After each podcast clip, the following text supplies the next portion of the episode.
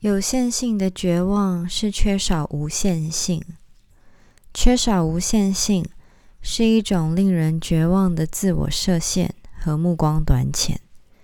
在这里，则是伦理上的目光短浅和局限。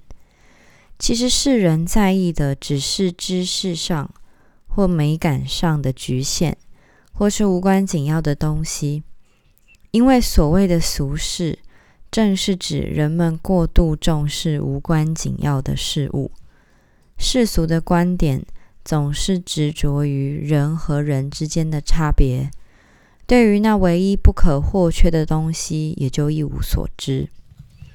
因为拥有那个东西就意味着灵修，更不会明白因为失去自我而造成的自我设限和目光短浅。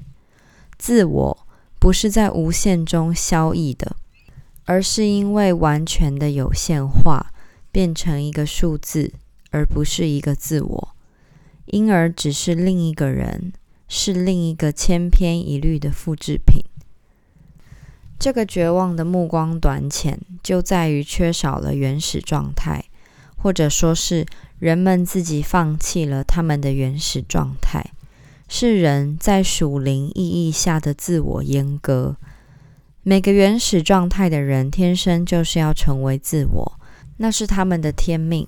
而每个自我也都当然有棱有角，后来却都被磨平了。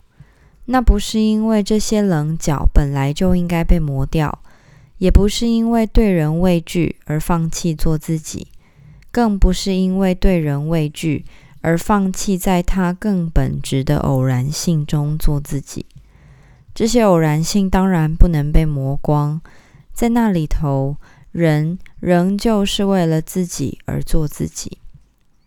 虽然有一种绝望会在无限者里迷航而失去自己，可是有另一种绝望，它会使得自我被他者骗走，侧身于人群当中。沉迷在俗世的事物里，青思浊音，浊思浊足。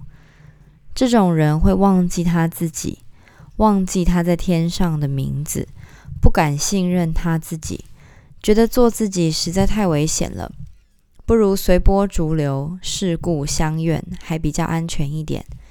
也就是成为一个复制品，一个数字，混杂在人群中。这种形式的绝望，在世界里几乎无人知晓。人以这种方式失去了自己，因而，在操其技营与世推移上面更游刃有余，在人世间左右逢源，到处都吃得开。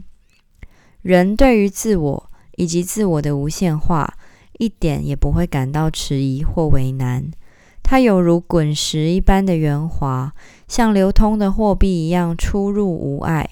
他看起来一点都不像是绝望的人，他的行为举止与他人无异。世人对于真正可不可畏的东西，本来就浑然不觉。如果绝望不止不会造成生活上任何不便，甚至让生活更加轻松惬意，他当然不会被认为是绝望。我们看到的街谈巷议里充斥着世人的这种看法，那只是庸言庸行的处世哲学罢了。好比说，说错话会后悔十次，而保持缄默只会后悔一次。为什么呢？因为说出去的话就像泼出去的水，已经是外在的事实，会让人惹祸上身，因为它是实现了的东西。而沉默则不然。然而，那其实才是最危险的事，因为沉默会使人躲藏在自己的世界里，在那里头，现实没办法惩罚他，也不会因为说出去的话而惹麻烦，他却也没办法因此得到什么帮助。不在这方面，沉默反倒是容易的事。但是对于知道什么才是真正可怕的东西的人而言，任何转向内心的、没有任何外在的迹象的过错和罪，都是最让他担心的事。世人们认为抱虎平和是最危险的事，为什么呢？因为那有可能造成损失。不要冒险才是明智之举，而那原本很难以失去的东西，也就是自我，正因为不肯冒险，现在却极为容易失去。不管因为冒险有多少损失，都没有像失去自我那么彻底，那么行若无事，仿佛它根本不算什么似的。因为如果我只是抱虎平和，那么生命就会以惩罚的方式来帮助我。但是如果我完全不去冒险，那么有谁会来帮助我？再说，如果我是在最高的意义下拒绝冒险，这个最高的意义下的冒险就是意识到自己，我会像个胆小鬼，赚取世间的一切好处，却失去了我自己。有限性的绝望就是这么一回事。因为一个人陷入这种绝望，他在世俗里面如鱼得水，甚至更加悠游自在，做个体面的人，得到赞美、敬仰和声望，沉醉在俗世的名闻利养里。是的，人们所谓的尘世，正是到处充斥着这种人。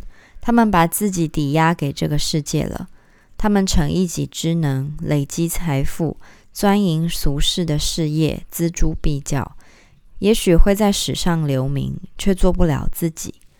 就属灵角度而言，他们没有自我，没有一个可以让他们为之生、为之死的自我，没有一个可以面对神的自我。不管他们再怎么追寻自我。